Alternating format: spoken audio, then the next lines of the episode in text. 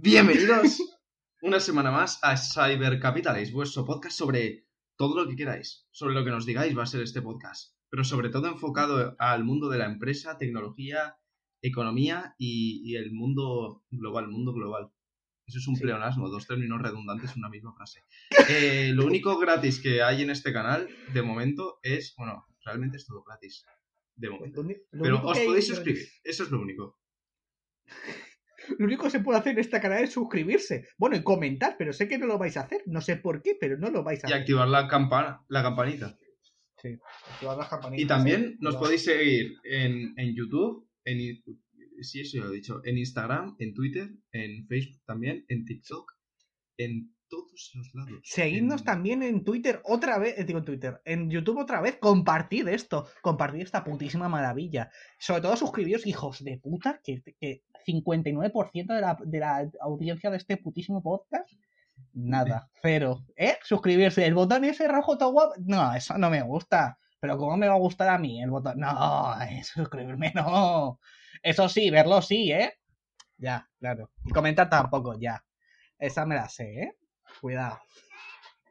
Bueno, que sí, que tonterías. Que os suscribáis y, Esta semana vamos a hablar de, mucha tecnología porque ya eh, seguimos con escasez de chips. Luego hablaremos un poco de la Unión Europea y algo que ha pasado entre China y Londres. y, por último, y por último tenemos una noticia muy especial que ha sido selección de la casa. Porque eh, tengo especial devoción por ella. Así que no os lo perdáis. Es la última. Quedaos hasta el final si queréis saber cuál es. Exacto. Bueno, empezamos con Intel. Intel IDM 2.0 invertirá 20.000 millones en dos nuevas plantas y entrará en el negocio de fundición de terceros. Hemos visto ya muchas noticias esta semana sobre Intel y sus nuevas fábricas que le han costado 20.000 millones. Bueno, le van a costar. Básicamente, Intel lo que ha hecho es decir, vale, voy a cambiar completamente la estrategia. mi estrategia vale. Vale.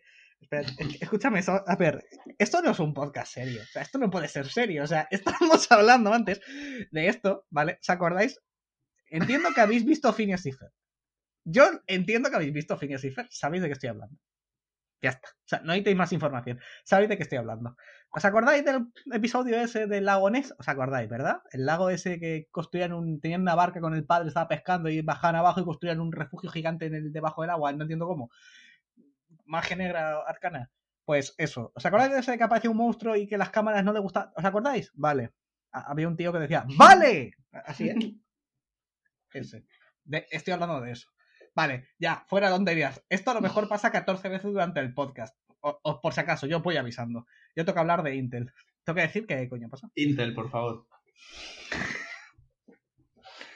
Vale. Eh, básicamente se han gastado 20.000 millones de dólares. ¿Por qué se han gastado 20.000 millones de dólares, Alejandro?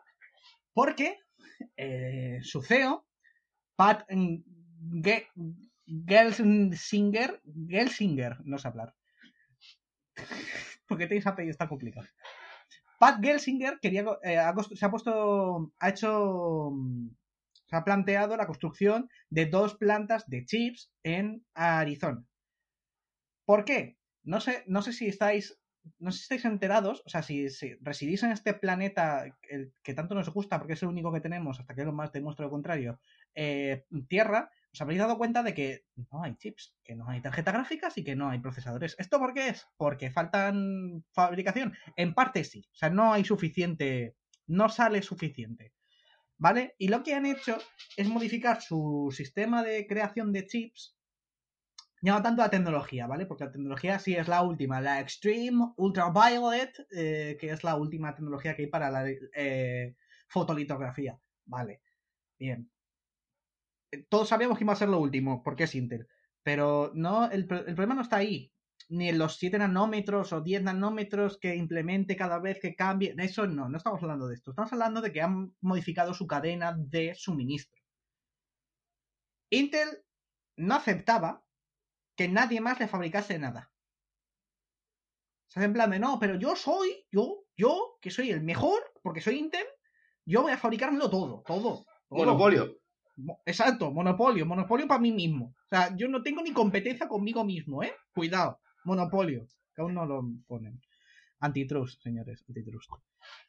Eh, Intel hacía eso, pues ahora no, ahora está dicho, oye, que estos, los colegas estos de TSMC fabrican de puta madre, ¿eh? y los de Samsung, sí, Global Foundry, sí, esos también, de, puta madre hacen los chips, ¿eh?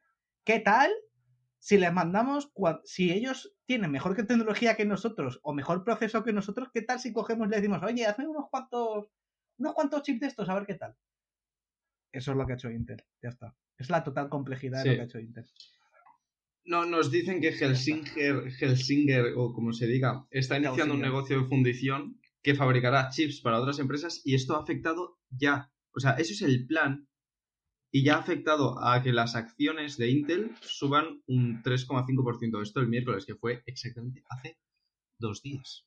3,5%. Si lo comparamos con lo que ha subido el petróleo, es una puta risa. Ay, espero que no os guste que se atraviese. Espero que os gusten los barcos, porque se están atravesando bastante esta semana. Eh... esto es otra. esto después, después hablaremos, ¿eh? Cuidado, quedaos, quedaos aquí. Vamos a hablar de esto en algún momento.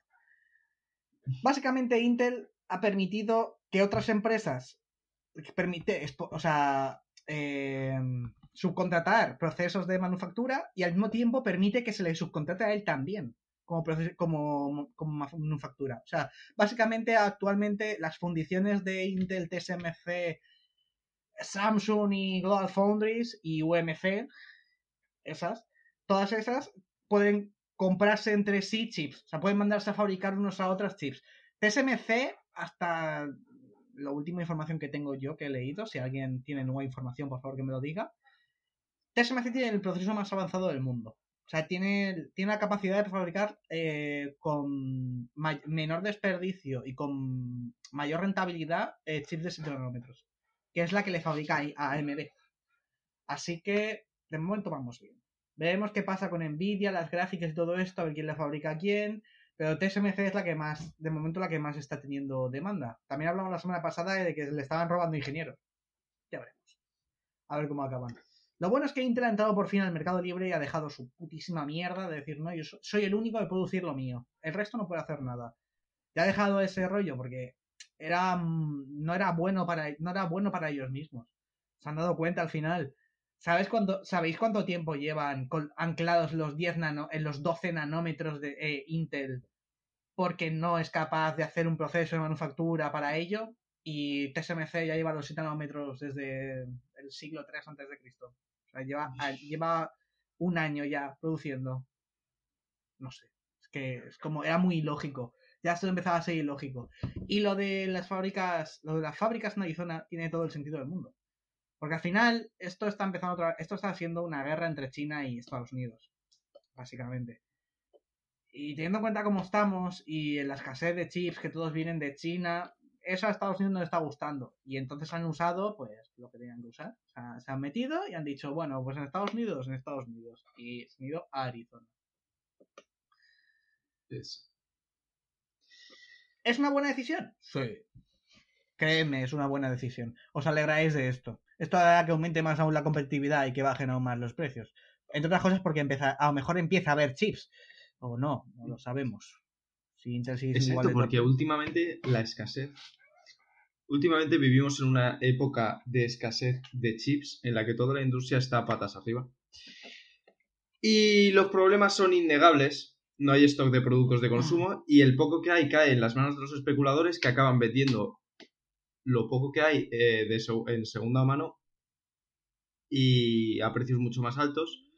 Que no haya chips también provoca que las empresas privadas eh, suban sus precios y al final se está haciendo una pelota que va a afectar a todo el mundo. Sí, porque este, o sea, esta escasez no es nueva, ¿vale? es que hay veces que pensamos que no, pero en 2020, digo, no, no, no. En 2020 explotó con la nueva generación de gráficas. Pero eso no ha sido, y con las nuevas consolas, pero eso no es lo único. ¿Cuántas cosas llevan microchips? ¿Cuántas cosas necesitan silicio para fabricarse? ¿Qué lleváis encima todo el día? Un móvil. ¿Con qué se fabrican los móviles? No sé, todos llevan un procesador. ¡Ay! También lleva memoria RAM. ¿Con qué se fabrica la memoria RAM? Silicio. Uy, también tengo un ordenador. ¿Con qué se fabrica el ordenador? Todo se fabrica con chips. Uy, voy a trabajar donde uso un ordenador con chips. ¿Cómo vas a trabajar? En un coche. los coches También llevan chips. Eso ha obligado a, a General Motors y a Hyundai a hacer recortes en su producción. Y ya veremos, eh, ya veremos lo más cómo se toma esto. Pero a Tesla, que es la que más tecnología integra, tampoco le va a sentar bien, créedme. Pero bueno, dejando un poco de lo- los chips de lado, eh, creo que fue en el último podcast, estuvimos hablando sobre Starlink y, y sobre cómo iban a llenar la Tierra de, de satélites. Sí, van, tienen que rodear la Tierra entera. Sí. Y esta última semana eh, SpaceX lanza 60 satélites Starlink, Más. Exacto. Más. haciendo 240 este mes. 240 satélites lanzados este mes. No, no es broma, ¿eh? El O objetivo, el objetivo eran es 12.000, lanzar- ¿no? O sea, me refiero, lo que, lo que tenían permitido lanzar eran 12.000, ¿no? Sí, tienen, o sea, Recuerdo. momento tienen, sí, tienen 12, 15.000. Tienen permitido lanzar 15.000. Si no recuerdo mal. Pero actualmente, o sea, su plan es para, para 2020, para 2021. No, perdón, Mm. el objetivo lanzado era de haber lanzado 1.500 satélites en 2020. Cosa que no consiguieron. Pero ahora en 2021 quieren, quieren sobrepasar eso, quieren llegar a los 10.000. Pero están, están aumentando el ritmo bastante. Existe la posibilidad de que lleguen, pero van muy justos. Están lanzando muchísimos satélites. O sea, o sea, Starlink es algo bueno. Lo que también lo, hay que mirarlo desde el punto de vista, por ejemplo, de los astrónomos. Se está, esto odian a Elon Musk. ¿Vale? Perdón, perdón. Esto, esto es un corte, esto es claramente un corte. Hemos tenido problemas técnicos. Yo he tenido problemas técnicos. El técnico ha tenido problemas técnicos. Sí, parece gracioso, ¿verdad? Vale. ¿Por dónde Aprovechamos este corte para recordaros que es gratis suscribiros. Y compartir, seguimos con las- también es gratis. Exacto, compartirlo, que, que ayuda mucho. Si os gusta Sí. y queréis que vuestra, vuestro círculo esté informado, es importante. Sí. Seguimos con las noticias. Eh, la NASA hace historia otra vez. Otra vez. Sí, bueno, es la NASA. Eh, La NASA es historia. y revela, bueno, todavía no ha hecho historia, revela una zona de vuelo para eh, el vuelo de un helicóptero en Marte. Ya llegamos a Marte en febrero con el rover Perseverance. que llevaba en su interior una pequeña sorpresa. El Ingenuity, el primer helicóptero en Marte. Sí, señores, aquí nos llevó mm, ¿cuántos años? Cuatro millones y pico volar en helicóptero. Y en Marte, al, la- el, el segundo año que, lo- que estamos allí, ya tenemos helicópteros. ¿Entendéis la evolución? ¿Entendéis la velocidad de evolución? Resulta gracioso. Es flipante, o sea, es flipante que hayan podido llevar un helicóptero y que ahora vamos a tener imagen de dron. Ahora ya esto es, o sea, Sí. ahora va- vamos a tener drones en el espacio. Hostia, imagínate. ¿te acu- O sea, los drones tienen lag, o sea, tienen. Tienen. tienen un retraso de señal. Imagínate un retraso de señal en Marte. O sea, de aquí a Marte. Te estrellas tres veces.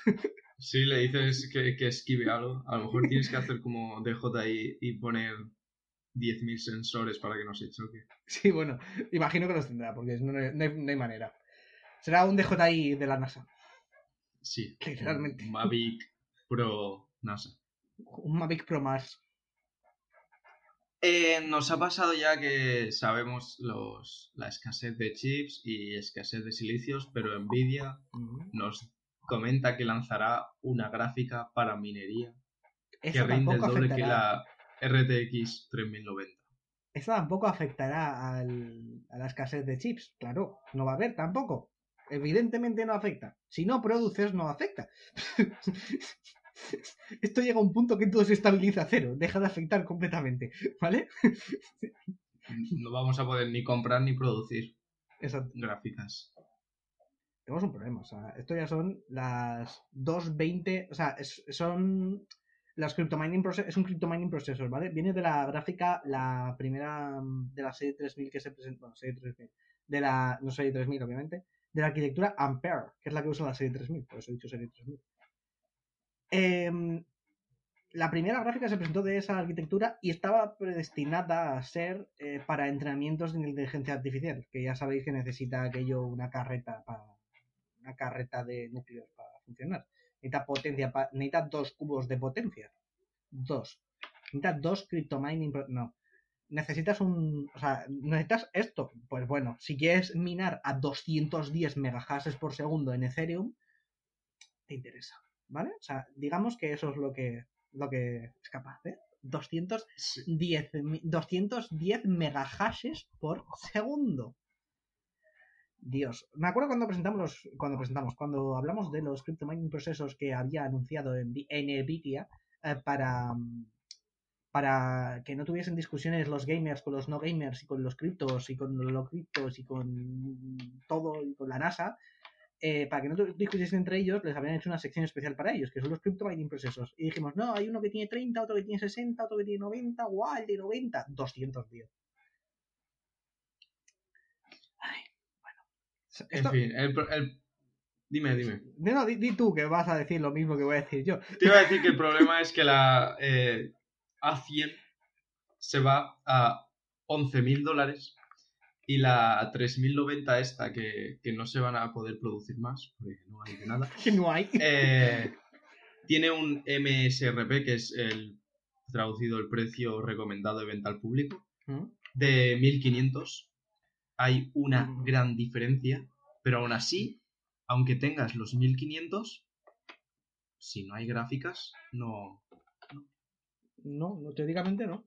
Eh, la, la 3090, si no recuerdo mal, lo estoy mirando ahora, podéis llamarme cutre, pero la 3090 hace unos 125 megahashes por segundo, lo que es menos, o sea, es más de la mitad de lo que haría una A100. O sea, un, un CPM, un Crypto Mining Processor de 200, un 200, un Crypto Mining Processor 220. ¿Vale? Estamos hablando de que deja de ser rentable. O sea, de hecho, por niveles de rentabilidad, estuvimos, esto lo, lo- lo han estado estudiando y tal, o sea, vale, son matemáticas no muy difíciles, ¿de acuerdo? Todos entendemos. Eh, ni la 3090, ni la... La 3090 está relativamente bien, tampoco está tan mal. Y aparte te da más velocidad y tienes que comprar menos, el tema del espacio también influye. Vale, ahí está más o menos bien. Pero si simplemente tuviese la tarjeta y pudieses pincharla en el aire y que criptominase mágicamente, la más rentable sería la 3060, teóricamente. Que no hay. O sea, sabéis que no hay ni una. O sea, No hay. ni aunque las imprimas. Ya puedes tener un proceso de fotolitografía como Intel y, y hacértelas tú, porque si no, estás jodido, ¿te imaginas? Una impresora de tarjeta gráfica. Siguiente invento de Nvidia. Como no podemos llevaros tarjetas gráficas, os hacemos impresora de tarjeta gráfica. Podéis hacer vuestra propia tarjeta gráfica. Estaría guapo, ¿eh? Se hace como Tesla y te dice, si quieres imprimirte esta tarjeta tienes que pagar más. Claro, sí, no. Esto, pero, vamos, pero modelo de suscripción. O sea, pagas eh, 2.000 euros al año y te llevas una tarjeta gráfica. O sea, Y, no, y le llevas a 1.000 euros cinco amigos. Sí, después, si invitas a cinco amigos, te rebajamos un 0,5%. Ay. Bueno, vamos a dejar de reírnos de Nvidia, que la verdad es que lo están haciendo curiosamente bien. No entiendo esta obsesión suya con distinguir tanto los sectores, porque no entiendo cómo van a producir tantas gráficas si no pueden producir gráficas. Entiendo su obsesión, pero no entiendo lo de cómo las van a hacer, cómo lo van a llevar a cabo. ¿Es impresionante? Sí. ¿Es rentable? No, no entiendo para qué hacen esto, para qué modifican. Es impresionante la 100? velocidad con la que saca cosas Nvidia. Eso sí. Sí, pero que no tienes. Es que encima es una cosa muy hardcore, porque es una. No, eh, mina 210 megahashes por segundo. Digo, ya, pero es que has hecho una gráfica modificada de la A100, que no es la A100, perdón, me he equivocado. No sé, no hemos dicho en algún momento que era la 100, no es la 100. Es una 100 modificada, o sea, está el software y el hardware modificado, los, los clocks de la, la tarjeta están modificados para que vaya mejor para minería, pero da igual, que hace 220, 210. Te estamos diciendo que por una décima parte, por sí, más o menos una décima parte de lo que. un poco más. una décima parte de lo que cuesta aproximadamente eh, una, una de estas, te puedes comprar una que hace mm, menos de la mitad, o sea, hace más de la mitad. No me parece muy rentable. Y aparte, los consumos mm, no los tenemos, ¿verdad? Pero deben ser, o sea, debe aquello chupar eh, una fuente de alimentación de esas que presenta, de esas que presentó EVGA, una entera para ella sola. Seguro. Debe ser impresionante. Pero bueno, tienes, Bueno. Un, tienes un, un buen aire acondicionado para calor. O sea, esto en el, el sitio donde haga frío debe venir bien. Sí. Tenemos ya en, en nuestro día a día, parece que lo estamos repitiendo todas las semanas, pero los NFTs ya forman parte de nuestras vidas, de nuestras vidas. Sí. Y, y la línea que separa los NFT y las bellas artes se está, eh, es- está desapareciendo. Está difuminando muy rápidamente. ¿Y qué, qué se ha vendido? ¿Qué se ha vendido, señor Alejandro Vikingo? Se ha vendido hay- un cuadro de Vladimir Barnov Rosin. Sí. Creo, ¿no? ¿Se habla? Sí. Se habla, ¿verdad? Básicamente Un, ar- un artista.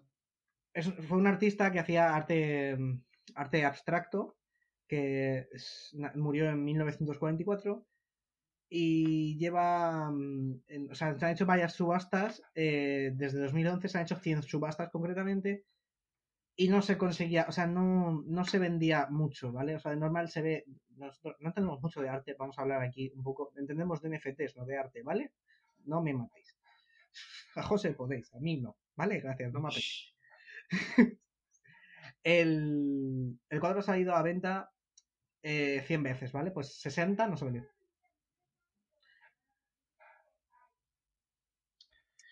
...60 veces. O sea, yo creo que es un porcentaje bastante alto. O sea, que se vendió poco, vale. También te digo que uno de estos cuadros... eh, bueno, no es barato. Digamos que por el último, que se compró hace 13 años, f- pagaron 5 millones de dólares.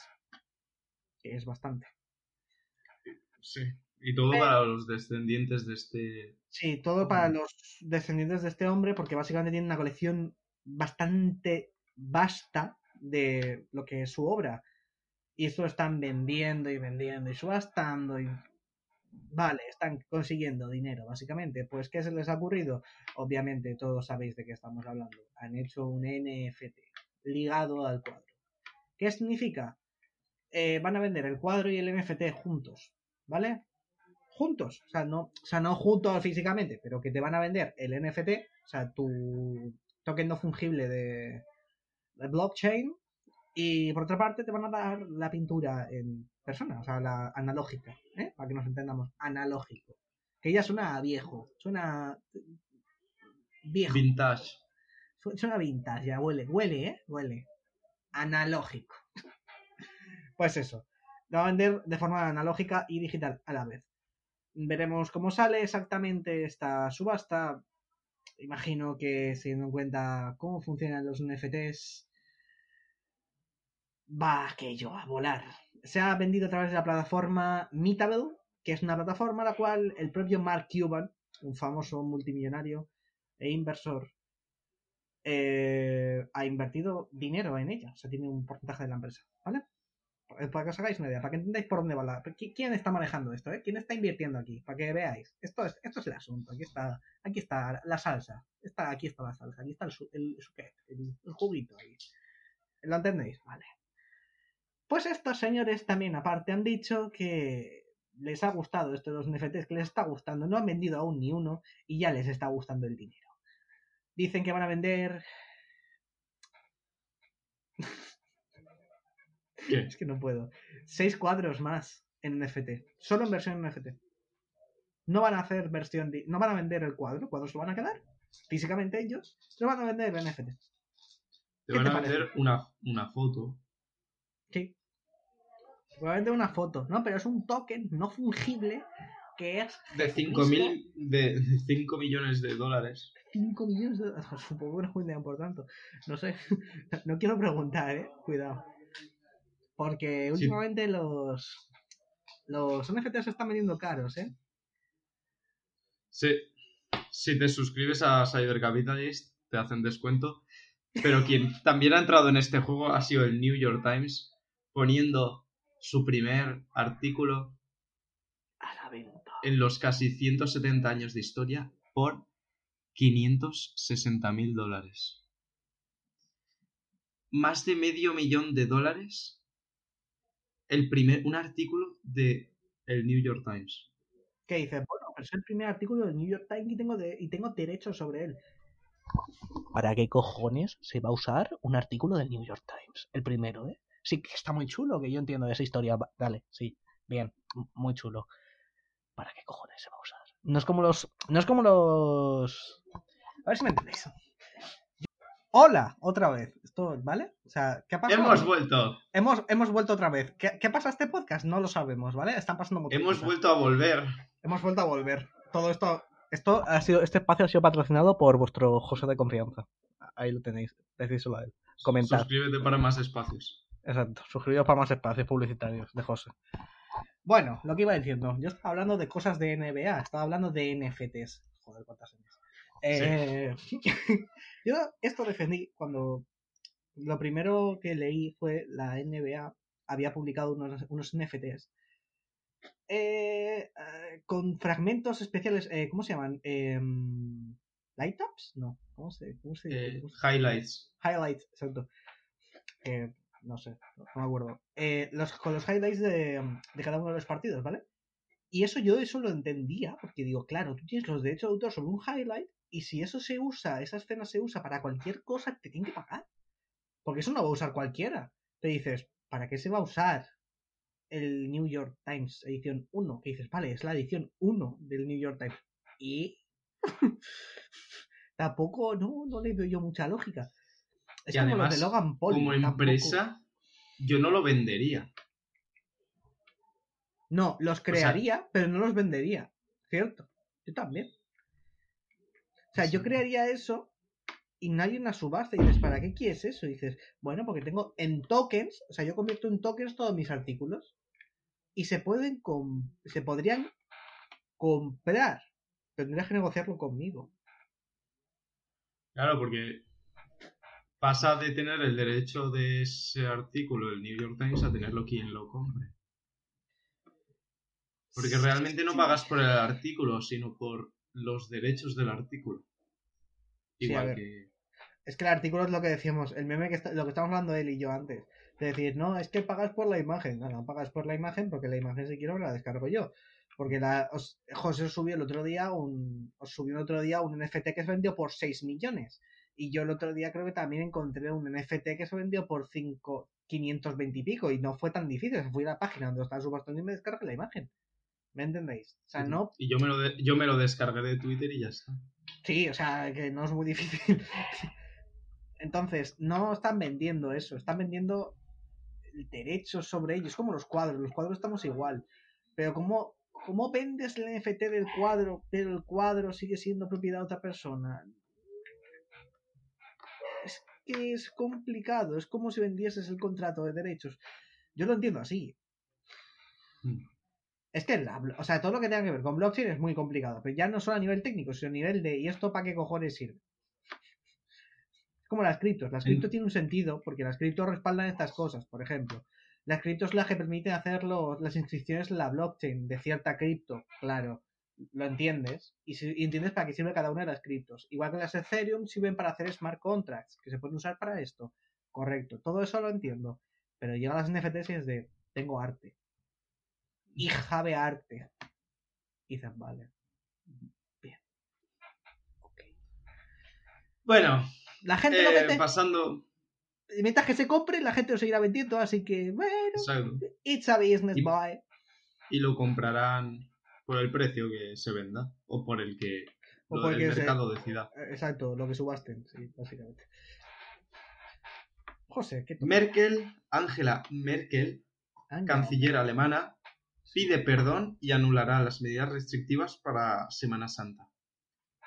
Os suena, esto, os suena esto de algo, ¿eh? Vivís en España, ¿eh? ¿Sabéis lo que es España?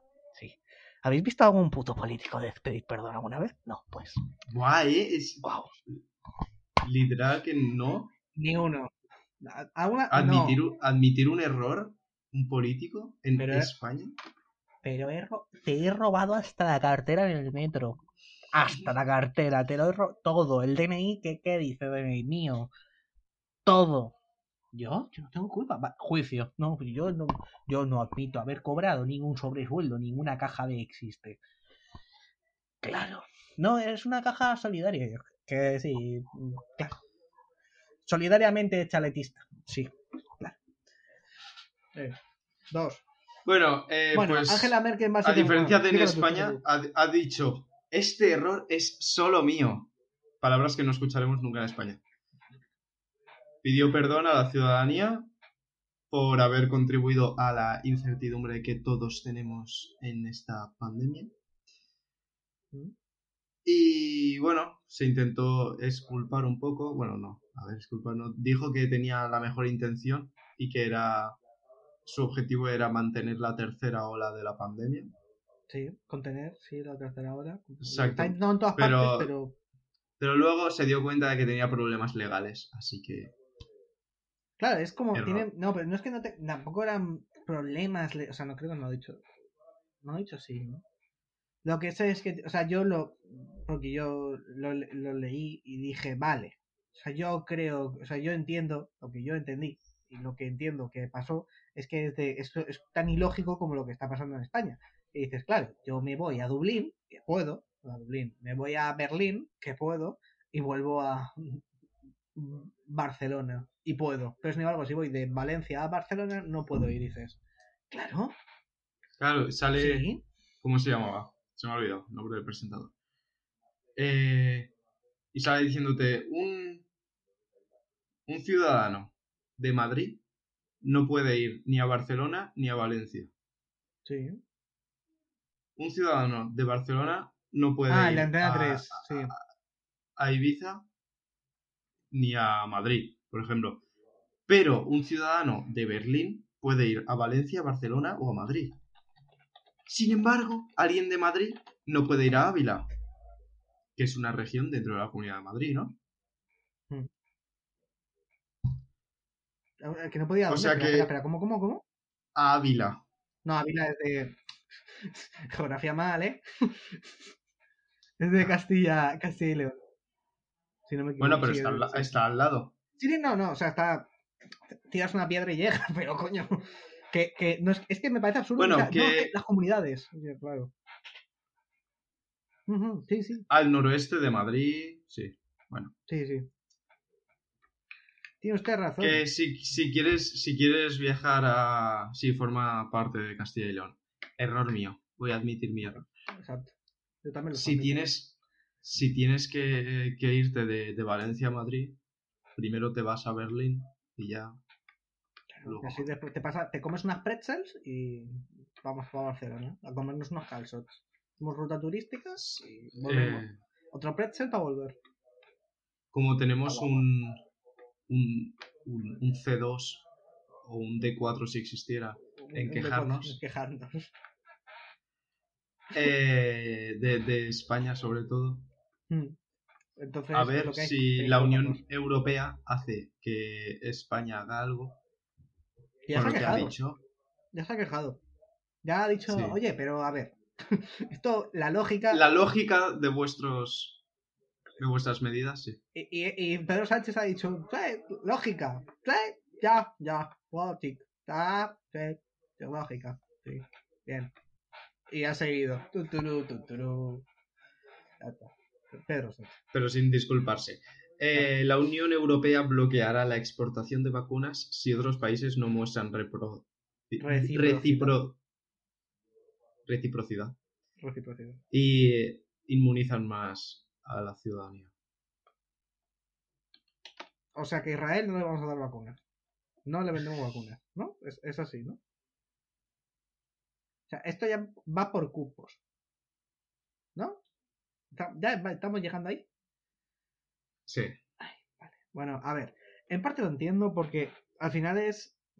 Esto no es capitalismo, es egoísmo. Esto es claramente egoísmo. Es decir, no, pero es que vosotros vacunáis más que nosotros. Y yo de, sí, en un mercado libre, un mercado libre. No, no estoy diciendo que estoy de acuerdo con esto, porque justamente en este, en este caso diría, a ver, la industria de quién es. También te digo que si la industria es tuya, págale como debes, pero bueno. Quitando eso. eh, tú tienes un. Tú tienes. Tú ti- generas vacunas, ¿vale? Es, Europa, Europa en general, y generas vacunas y dices, no, pero vosotros, ot- Israel, estáis vacunando más que nosotros, no vais a recibir nuestras vacunas porque nosotros no tenemos que vacunar. Y dices, vale, ¿sabes por qué Israel está recibiendo más vacunas que tú? Por ejemplo, a lo mejor les paga más, pero es que entonces no tendríamos dinero. Y digo, bueno, es que no podéis quererlo todo, no podéis querer que os cuesten 5 céntimos y que después. No, no. O sea, otra cosa es que vosotros hayáis participado. Si hubiese. También te digo que siendo Europa, yo. O sea, si yo fuese Europa, sería en plan. Sería. Establecería leyes que dijesen. Si yo he invertido tanto, o sea, yo te he dado tanto dinero para que investigues la vacuna. O sea, te he dado el 50%, el 60% de lo que has recibido para la investigación de la vacuna ha sido fondos europeos. Eso quiere decir que yo soy, o sea, yo tengo, yo poseo el 60% de esa vacuna. Directamente. Mm. Después con el resto ya harás tú lo que quieras. Pero lo que no puede ser es que eso sea, que tú, o sea, yo entiendo, yo si Claro, que, Europa- que la Unión Europa Europea tenga un poco de poder sobre los ciudadanos de un país que está dentro de la Unión Europea. Es que, claro, pues es que ya está, o sea, ya tiene ese poder, ¿vale? No vamos a. No, es que no tienen que tener. Sí, tiene- o sea, ya tienen ese poder. Pero ya sí que tienen ese poder, A a ver, los acuerdos bien hijos de puta. ti- Tienen el poder de decirle a España lo que tiene que hacer. Que España lo haga. Que España lo haga es, es otra Pues cosa. España lo haría si tuviese un gobernante decente en algún momento de su historia, pero no lo tiene. Pero no va a llegar. No, no, no va Ni a- lo hay ni lo habrá. No, es que no tiene, no tiene sentido. Es de, soy la Unión Europea, te pago el 60% del coste de la, de la vacuna. O sea, no estoy, yo no, no estoy diciendo cifras de ninguno, me estáis oyendo, ¿verdad? No estoy diciendo cifras de nada en concreto porque no me las sé. no os equivoquéis. Eh, das el 60% de lo que cuesta una vacuna y después terminan el desarrollo, fabrican como si hubiese aquello un mañana y dicen, no, vamos a vender al, a quien la venda. Dice, oye, yo te he pagado el 60% de lo que vale esto. O sea, ¿no se te ocurre en algún momento decir, Buah, voy a hacer una cláusula en este contrato que diga, claro, yo te financio con el 60% del capital necesario, pero el 60% de las vacunas producidas son mías? O sea, son Y se mías, las vas no, a poner yo- a exacto. estos. a este precio. O sea, tú, yo te pago este precio por el 60% de las vacunas que me pertenecen. O sea, no puedes venderlas de otra manera. Yo eso lo haría. Para financiar, para hacer una financiación. No lo digo de broma, o sea, esto es- yo lo entiendo, porque la Unión Europea tiene esa posición de poder. Ya está, es sencillo. ¿Lo tiene? Sí, pues que lo haga, que hubiese hecho eso. No, es que le voy a pagar esto y yo hago unos contratos y dices, claro, pero el contrato, el contrato asegura una cantidad de dosis. ¿Asegura el tiempo en algún punto? ¿De verdad? ¿Asegura en cuánto tiempo tiene que sea, hay unas previsiones, pero también hay una variabilidad. Según, estado, según, yo, según he- yo he leído, hay una variabilidad en esos plazos. Entonces no me puedes decir nada. Que después Europa quiera o no cerrar sus aeropuertos y decir, pues de aquí no sale nada, ni vacunas. Ni personas ni vacunas, vale, eso es otra cosa. Entonces irán en barco, pero como el canal de Suez está obstruido, no se puede. Entonces, claro, todos son problemas. no podemos enviar vacunas a Israel. Es todo un poco incoherente. Pero bueno, Sí. eh, como os he hablado al principio, al introducir el podcast, después de decir que podéis suscribiros y que Y que compartáis compartáis. Compartid. para que se informen vuestro círculo de familiares y amigos. Si no, si no, Eh, si no un vikingo aparecerá en la noche oscura. ¿Eh? Cuidado. Exacto, el señor vikingo Cuidado. capitalista aparecerá de, de vuestro armario. The Viking Capitalist. Os he dicho que ah, teníamos que hablar de una relación internacional entre eh, una re- un, un- un conflicto que hay entre Londres y Pekín, entre Reino Unido y China. Sí, correcto. ¿Y qué ha pasado? Bueno, Eh, Londres le pide a, Pa- a- a Pekín, a Pekín que, que- que les permitan a la ONU, Organización de Naciones Unidas, un acceso total para verificar la verdad. ¿Qué verdad? Pues los ingleses están insistiendo día sí, día también, en que se investiguen las supuestas violaciones de los derechos humanos en la región de Xinjiang, Pekín.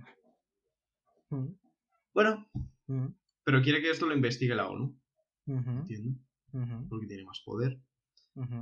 Y porque China no es de fiar, también. Quizás. Es- No digas eso que nos lo quitan. no. Por favor, China, eh. Cuidado, perdón, perdón me, me equivo- me he equivocado. Corte, corte. Aquí ha habido otro corte, perdón, perdón por este corte, es que claro. China me ha llamado para recordarme que es el mejor país del mundo y que no, no se pueden decir estas cosas porque, claro, no me gustan los sacos, digo sacos en la cabeza. Eh, que, que claro, que es que si no después no se puede monetizar. Claro, no son los sacos. Vale. Vale, ya se han calmado. Sigamos, José. Eh... Que no, es que China es un chiste, es como Rusia. Es de, no, pero yo, nosotros no hacemos nada, claro, no hackeáis nada nunca. nunca, bajo ningún concepto. claro, claro que sí. Justo. No hay hackers chinos y rusos. No. Los indios son los mejores técnicos. No, no, sí, claro. ¿Y los mejores hackers de dónde son? Donde más entrenan. Claro, por, por eso Microsoft hace un par de semanas fue hackeado por... No, no, sí, hace, hace un par de, hace un par de semanas por, por China y por Rusia. Teóricamente. Y que, Teóricamente. que puso... en En hackea a, muchísimas organizaciones con, que usaban que usan OneDrive y todo esto. Todos los servicios de Microsoft pues estaban... O sea, tenían, El- necesitaban un parche. el Banco Central Europeo, por ejemplo. Por ejemplo. Un poco peligroso, ¿eh? China. ¿Qué Gracias por vuestro comunismo. ¿Qué puede hacer? ¿Imprimir, imprimir más monedas? ¿Qué, qué va a hacer? ¿Nada? Imprimir más monedas. Pues bueno, a, a lo mejor aumenta la inflación, o a lo mejor no, nadie sabe. A saber qué hacer. Por estos ¿Pero comunistas. estamos de acuerdo con Boris Johnson o no? ¿Qué dices? ¿Qué estás? ¿Tú estás de acuerdo con Boris, Johnson? Que si estoy de acuerdo con qué. Con Boris Johnson. ¿Crees que va que deberíamos que deberían dejar a, a la ONU entrar en China o qué? ¿Qué piensas? A ver, ¿O China es el mejor siempre país y cuando sea por conseguir la verdad y si salen vivos, sí. Claro. Pero pienso que si no tuvieran nada que ocultar, si no tuvieran que ocultar la verdad, no sería tan difícil superar sus barreras. Es que es como, son muy cerrados y dicen, no, es por seguridad nacional. Y yo, ya, claro, sois muy de fiar. Mucho. Impresionante. Bueno, otra, otro- otra, otras cositas que han pasado. Lina Khan, que lo hemos estado investigando, eh, que eh, se dedica básicamente a investigar monopolios, ¿no? Es la señora, es la señora antimonopolios. No le gustan los monopolios. Nada. No, no A le gusta. Ni a ella, ni a ella ni a nadie. Pero es que todo es un monopolio. Amazon, monopolio. Pues Joe Biden, reciente presidente de los Estados Unidos de América, ha elegido a Lina Khan para unirse a la Comisión Federal de Comercio. Esto ha ocurrido este lunes. Veremos cómo repercute. Pero Lina Khan creo que se va a poner a decir que aún hay más monopolios en Estados Unidos. Sí, básicamente. Había una senadora, a mí. Amy Eh, Klobuchar. Klobuchar, eh, Klobuchar, sí. Eh, básicamente, esta señora dice que venga a trabajar, que aquí, aquí hay mucho monopolio. Aquí hay mucho Big Tech. No me gustan los Big Tech. Y Lina Khan está de acuerdo con esta posición. No le gustan tampoco las Big Tech y quiere investigar esto. Quiere meterse. Básicamente, hay. O sea, tú buscas el nombre de Lina Khan y lo primero que te aparece en internet es. Esta Monopolio. mujer sabe cómo destruir a Amazon. O sea, es algo así. Los titulares que aparecen son una cosa así. Como esta mujer es la que destruirá a Amazon y su monopolio. Eso. ¿Que Amazon tiene mucho poder? Sí. ¿Que tiene mucho dinero? Sí. ¿Que tiene muchos datos, oferta de cosas, eh, productos? Sí. ¿Que es un monopolio? No diría. que- ¿De qué es un monopolio? ¿De la venta online? No hay ninguna tienda más. Ya, Es que no sé. dudoso. No, no, no, lo digo en serio. O sea, que sí que tiene mucho poder. O sea, no lo niego. Y que tiene muchos datos. Tampoco lo niego. Pero. A Microsoft. Es como cuando se le acusó a Microsoft. yo, Apple no existe. Y Linux tampoco.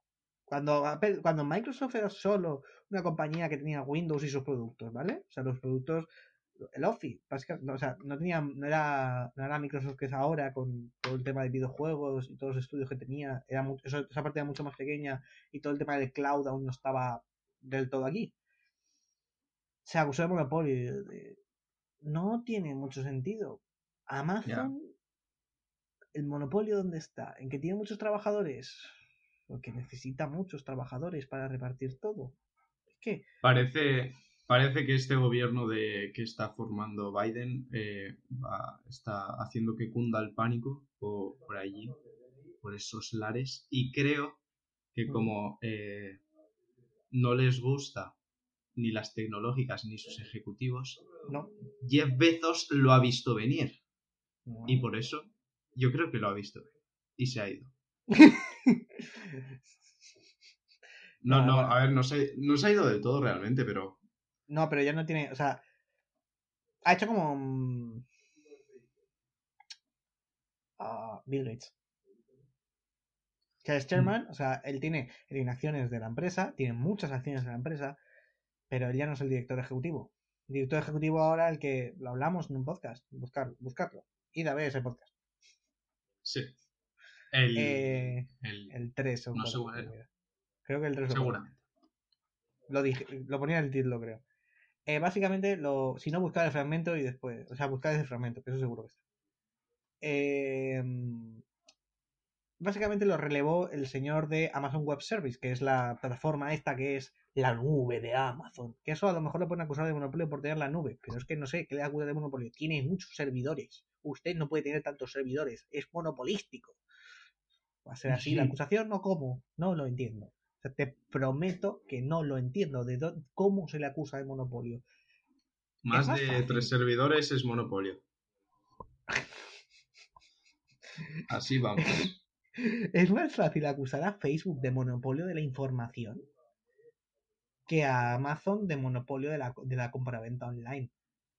Porque al final no es la Alibaba es mucho tiene mucho más más ventas. Por ejemplo. Mm. Pero Amazon, digo que Amazon ¿qué? ¿Qué hace? ¿Qué tiene de especial? Que sí que es muy grande, claro, porque, porque se han centrado en que sea así, en que venda cada vez más, se han expandido mucho y aparte envían las cosas muy rápido, con lo cual atraen muchos consumidores y es una cosa relativamente segura porque ya está muy, ya está muy aceptada socialmente, claro. Pero ¿cuál es el monopolio? Es que te juro, yo a lo mejor soy, soy, yo estoy estudiando ingeniería y yo no entiendo estas cosas. Yo a lo mejor no, no entiendo este, este nivel de, de, conocimiento derechil. Pero, ¿qué? José, explícame, ¿de verdad tú ves que esto es un monopolio? ¿Qué opinas al respecto? No, no, no, no. Yo creo que esto es el mercado y que aquí hay gente muy quejica, como nosotros de España, pero ellos de los monopolios. Que hay cosas que es que son monopolios. Hijos de puta. Obviamente. al final, al final es todo lo que son a Big Tech es un monopolio. Vale. A ver, obviamente. Monopolio, monopolio, es que realmente un monopolio. ¿Quién te dice que no puedes hacer la competencia? Que luego te ofrezcan, si empiezas a hacer la competencia a Facebook, eh, te ofrezcan 10.000 millones por tu aplicación que está creciendo y tú aceptes, eso no es monopolio porque tú has decidido con un contrato de por medio venderle la aplicación. Y aparte, por ejemplo, la única forma de que Amazon se perpetúe y digas no puede vender nadie más, por ejemplo, ¿te acuerdas lo que hicieron del sueldo mínimo? ¿Te acuerdas lo que hicieron en Estados Unidos con lo de subir a 15 dólares el sueldo mínimo por hora? ¿Lo de qué? ¿Lo de qué? Lo de subir en Estados Unidos a 15 dólares el sueldo mínimo por hora. Subir el sueldo mínimo. el sueldo mínimo por hora eran 15 son 15 dólares, ¿vale? Pues, eh, o sea, lo subieron a 15 dólares porque dijeron a Amazon, es que usted paga muy poco a sus empleados y Amazon dijo, vale, ¿eh? Lo subimos a 15 dólares. Eso sí, la condición es que todo el mundo que trabaje, todo el mundo debe subir el salario mínimo a 15 dólares. Entonces, claro, a Amazon subir el sueldo a 15 dólares le supone poco o nada. O sea, ¿qué es para él? ¿Algo, ¿Un trocito ínfimo de su facturación? Claro, pero Sin las embargo, pequeñas empresas- Para las pequeñas empresas ya les está destruyendo. ¿Me entiendes? ¿Me entiendes por dónde voy, vale? O sea, es más fácil hacer un monopolio cuando empiezas a poner re- reglas absurdas de no, pero yo no quiero que tenga tanto poder, voy a ponerle reglas absurdas. Y estas reglas absurdas te dirán, no, pero es que si pones una regla absurda para una persona, tienes que poner para todas. Entonces, con todas las reglas absurdas consigues que haya un monopolio. ¿Cómo? Artificialmente. Porque naturalmente, Es ¿cómo como, surge un monopolio? como en, en, en Peaky Blinders, ¿Mm? no spoiler, eh, hay un momento que van eh, una señora comunista Ah, a vale. decirle a Thomas Selby que va a quejarse de que a unas mujeres de, que están haciendo un trabajo en una fábrica les paga 5 dólares, bueno, 5 Peniques. chelines Eso. y a los hombres 15. Y, y- y dice que está descompensado. Que debería ser lo mismo. Y en vez de subirle 10 chelines a las mujeres, Tommy Shelby lo que hace es le baja 5 a los hombres y le sube 5 a las mujeres con esos 5. O sea, gasta lo mismo él. Bueno, gasta, eh, paga lo mismo, pero hay igualdad. Y se sigue quejando porque ahora dice que las familias eh, No van a, a- a- Exacto, no podrán subsistir. Pero claro, es que si no estableces bien las bases, es lo que pasa. Es de quiero esto, no se preocupe, lo tendrá. Y lo tienes y se sigue quejando de lo que tiene. ahí lo cambia. Claro, pero es que, o sea, en ese sentido, en, en esa situación concreta sería de ¿qué querías? ¿Que de verdad gastase 10 más por persona para... A ver, que ahí sí que había mucha... Había una desigualdad social fuerte. Sí, En en esos momentos sí. En Inglaterra en el siglo XIX, Los- tanto entre hombres y Los pobres como- eran muy, pobre, muy pobres Sí. y los ricos. O sea, a ver, lo estamos diciendo, no estamos aquí alegando a que esto esté correcto, pero la táctica de Tommy Shelby sí, cuidado. Eso ahí sí que lo estoy aceptando. No lo estoy aceptando, obviamente, que cobren tampoco. O sea, estoy diciendo que no es de, no, vamos a a todo el mundo. No, deja gustarte a los beneficios. Te lo digo. Muy recomendada Peaky Blinders, igual que recomendado que os suscribáis. Exacto. Igual, igual o más de recomendado que os suscribáis, ¿eh? Cuidado. Eso está muy recomendado. La Junta. Laboral de Estados Unidos, Alejandro, volvemos con Elon Musk. Por Oh, fin, otra semana. Ordena, la Junta Laboral de Estados Unidos ordena a Elon Musk que elimine un tuit amenazante de 2018. Está amenazando. Hace tres años. Y sobre todo, ¿por qué ha sido? Por, eh, Porque, porque amenazaba las iba en contra de las leyes laborales de Estados Sí. Unidos. contra las, contra las leyes laborales de Estados Unidos, teóricamente, básicamente lo que hace, o sea, el tweet lo que alega es decir, una persona le pregunta que por qué no hay sindicatos en Tesla y dice, ¿para qué necesitamos sindicatos? Lo más responde esto, ¿para qué necesitamos sindicatos? Y pagarle a los sindicatos cuando eso conllevaría perder las opciones acciones de los empleados y encima tener que pagarle a los sindicatos. No tiene sentido. O sea, es lo que decía él. Que, que hablen los, los, los empleados por ellos mismos. Exacto.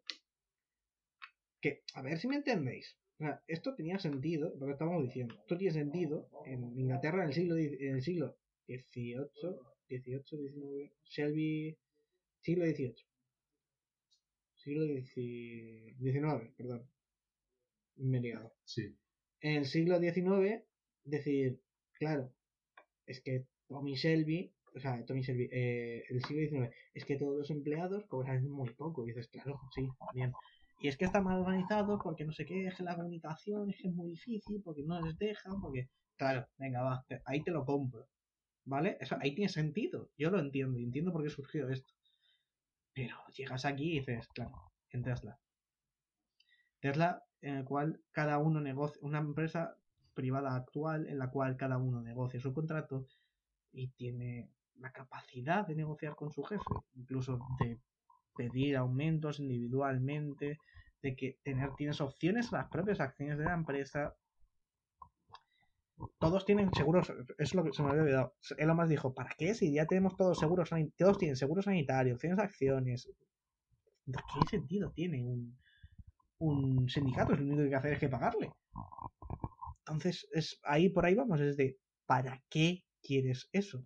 Y se les ha- lo que se le ha acusado básicamente es decir, es que es muy agresivo y despidieron a un tío que era activista de. de. mm, despidieron a un tío que era activista de. de esto, de los derechos laborales. Y yo no sé qué, a qué estaba haciendo activismo. Es de, quiero trabajar cinco minutos al día y mm, cobrar. La mucho". semana laboral de cuatro horas. De- Exacto. Semana, sema- semana laboral de cuatro horas, no, eso es el libro. Semana laboral de cuatro días. Está aquí. Ahí está. Pues eso, que no. O sea, que no tiene mucho sentido. O sea, al final es de. No. Yo entendía, entiendo si esto hubiese una desigualdad. Claro lo entiendo. Igual que el. O sea, yo. Esto, cuando las cosas existen, tienen sus consecuencias. Pero cuando dejan de existir, las cosas que las, las cosas que se crearon para esas consecuencias deben dejar de existir. Pero entonces se producir otra vez no es tan fácil. Tú cuando produces un cambio en la sociedad ya no es tan fácil revertirlo. ¿De acuerdo? Es que no entiendo, de verdad, que sobre todo porque vale un, porque se les paga una pasta y si no, en, bueno, es que en España encima se les paga dinero público, cosa que ya es traca. Pero aún así, es, que es, es una decisión individual al final. Tú estás comparar ¿no? España, comparar España y Estados Unidos nos deprimimos un poco. Sí. A ver, no es exactamente En- lo mismo. cier- Allí no, allí no es lo mismo. Allí no es lo mismo, pero también te digo, es una decisión individual al final. Es de, yo no quiero pagarle parte de mi sueldo a un tío que teóricamente está defendiendo mis derechos. Yo, ¿qué derechos? yo ya estoy bien. ¿Qué sentido tiene? Si tuviese que quejarse, yo entiendo que se le asocian. Sí, claro. Pero que hay una persona que dice, no, es que has despedido a una. Una. Una persona. Una. Una. ¿Cuántos trabajadores tiene? ¿Cuántos? No. Cuidado. Espera, no lo sé.